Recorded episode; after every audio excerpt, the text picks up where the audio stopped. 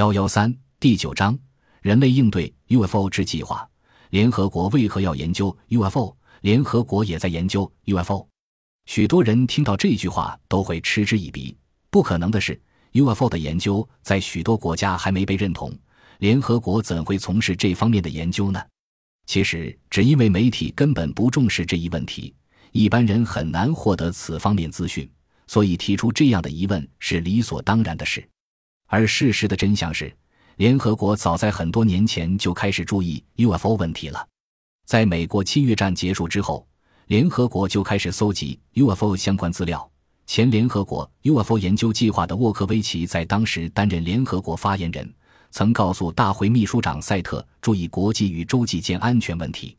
因此，经由赛特的协助。在一九六六年二月，联合国进行了首次联合国 UFO 研究计划，内容包括一、针对 UFO 在全球的活动，处理各国间的合作协调问题；二、即刻停止敌对举动，以避免任何星际战争；三、面对 UFO 问题，必须有正式接触机构，且经政府同意许可而设立。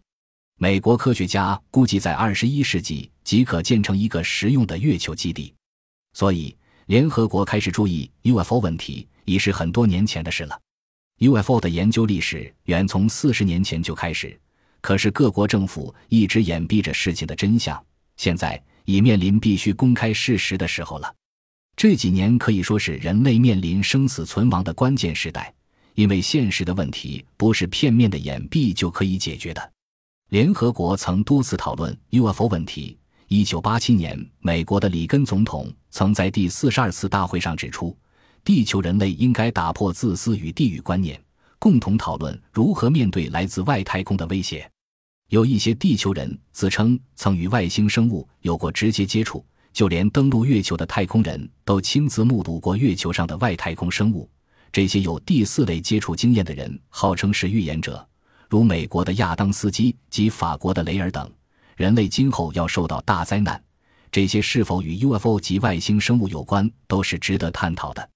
美国政府在二次大战期间就开始注意 UFO 问题，在战后也曾成立特别机构进行 UFO 现象的研究。美国与前苏联政府曾多次共同讨论联手对付入侵地球的外星人问题。一九八九年，美国总统与前苏联总理戈尔巴乔夫在马耳他举行的高峰会议。内容主要谈到 SDR 战略防御协定及星际战争问题。美苏联手要对付的对象，除了入侵的外星生物外，在地球上还有哪一国呢？一九八七年二月十六日，戈尔巴乔夫演说时也指出，人类现阶段要解决的问题，最重要的是 UFO 与外星生物。现在不着手进行，将来就太迟了。事实上。早在一九七一年，美苏两国就已签了一份合作对付外星人的合约。上世纪七十年代以后，两国时常密谈此问题的细节。远在第二次世界大战时，美国及德国上空都曾出现不明发光体，当初是认为对方所发明的秘密武器。在一九四二年二月二十四至二十六日，美国西海岸出现了不明发光体。当时的艾森豪威尔将军曾打电话询问当代物理大师爱因斯坦，对于这种不明的第三交战国是否要与他们宣战。这些不明发光体以超低速反雷达飞行，而美军曾发射了一千四百三十发炮弹，居然连一颗也没命中，而美国也没任何损伤。当时曾由洛杉矶及纽约报纸大幅报道。事后，马歇尔将军也发表他相信飞碟存在的报道。二次大战之后，许多国家的军方都曾观测并接触到 UFO，也都有详细的正式记录，如澳洲、巴西、印尼、韩国、英国、美国、前苏联及法国等。其中，以美国空军的蓝皮书计划较为有名。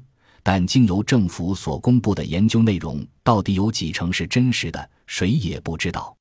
上世纪七十年代开始，在中东已陆续发现大量 UFO，其中以科威特油田的 UFO 事件最令人担忧。联合国曾鉴定及探讨过此事件，这非常的不寻常。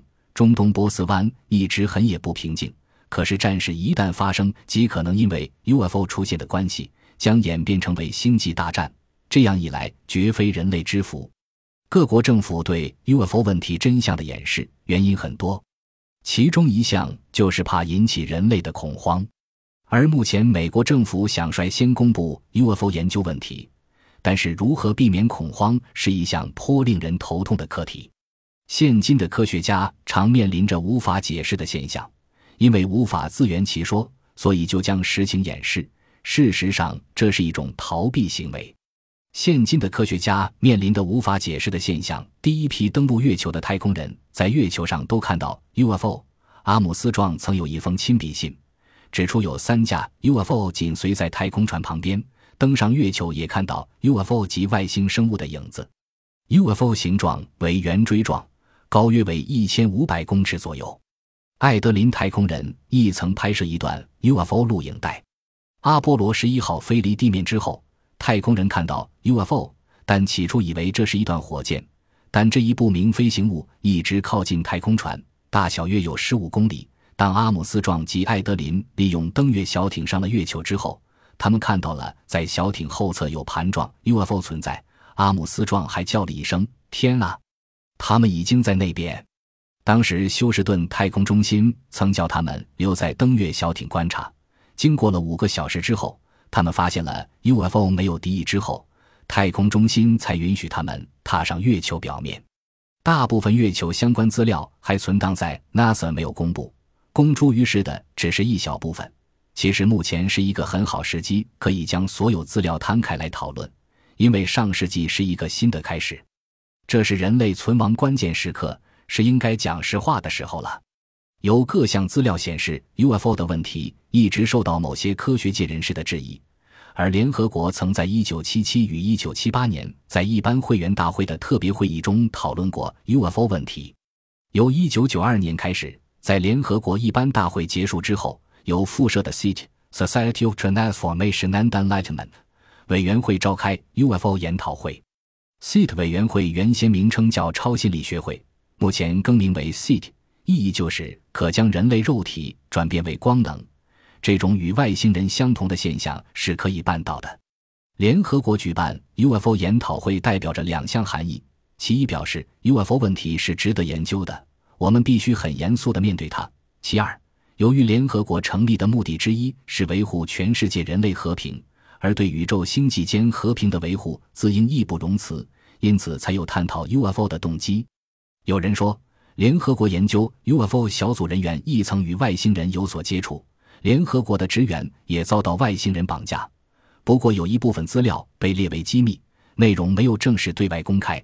联合国也从1992年开始，在一般大会结束后举行了国际性飞碟会议。可见，世界上许多先进国家，包括美、日、法、德，甚至于联合国，都在研究 UFO。所以，UFO 的研究是科学问题，而不是科幻。关于对人类被外星人绑架事件的探讨，人类经常被外星人绑架已被证实绝非个案，因为不分种族、性别、教育程度及居住地区，经常会出现同类外星人绑架事件。科学家一致认为，这是来自其他星球生物的杰作。北欧地区从1960年开始就陆续有外星人绑架事件发生。一九八五年以后，次数更多。光是前苏联，在一九八九年就有三千人左右。俄罗斯国立 UFO 研究所发表，而斯堪的纳维亚半岛亦有相当多案例。波兰出身的医学博士凯尔德女士曾就五百件绑架事件以及本身三次不可思议的体验进行研究。他在此次联合国 UFO 研讨会中提出了震撼性研究结果。以许多绑架事件都具有共通性，如经过催眠后所描绘出的外星人长相雷同，且都对人类进行遗传实验等。二与外星人的接触，除了用心电感应外，也可利用音乐波动或是静坐方法，值得进一步深入探讨。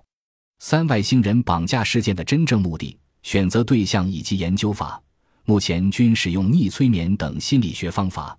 等应在做详细调查追踪，外星人绑架地球人事件在全世界各地已愈来愈多，将来更可能发生在我们周围，实在值得我们注意。关于 ET 所制造 UFO 以及地球人所制造 UFO 的区别，此篇研究论文是由美国航空太空总署 NASA 的专家约翰所提出，航天专家进行这类的研究，等于是在告诉全世界的人，UFO 是存在的，否则就不会有这种研究报告出现。UFO 为尚未经确定的飞行物体之一，而由于 UFO 的存在已被联合国的研究人员所确认，所以有人认为应改名为 UFO（Identified Flying Object），即已确认的飞行物之一。事实上，包括美国在内的先进国家也在秘密进行研制圆盘状飞行器。为了要与外星人所乘坐的飞行器 UFO 区别起见，特别将地球人类所制造的飞行器称为 UFO（Unidentified Flying Object）。而如何区别遗体与地球人所制造的 UFO 是非常重要的。此篇报告中举出了许多目击实例与 UFO 遭遇事件为例子。并以航空太空科技角度做分析比较。联合国的 SEAD 委员会定期出版有会志，而会志中主要谈论 UFO 与超心理学的问题。例如，九月号会志中就有许多篇是在讨论 UFO 学的新发现，值得我们参考。这次联合国举办第二届 UFO 研究会是配合一项人类未来新生活博览会 （New Life Expo）。面对着刚刚到来的二十一世纪，人类时应及时准备。思考今后该何去何从。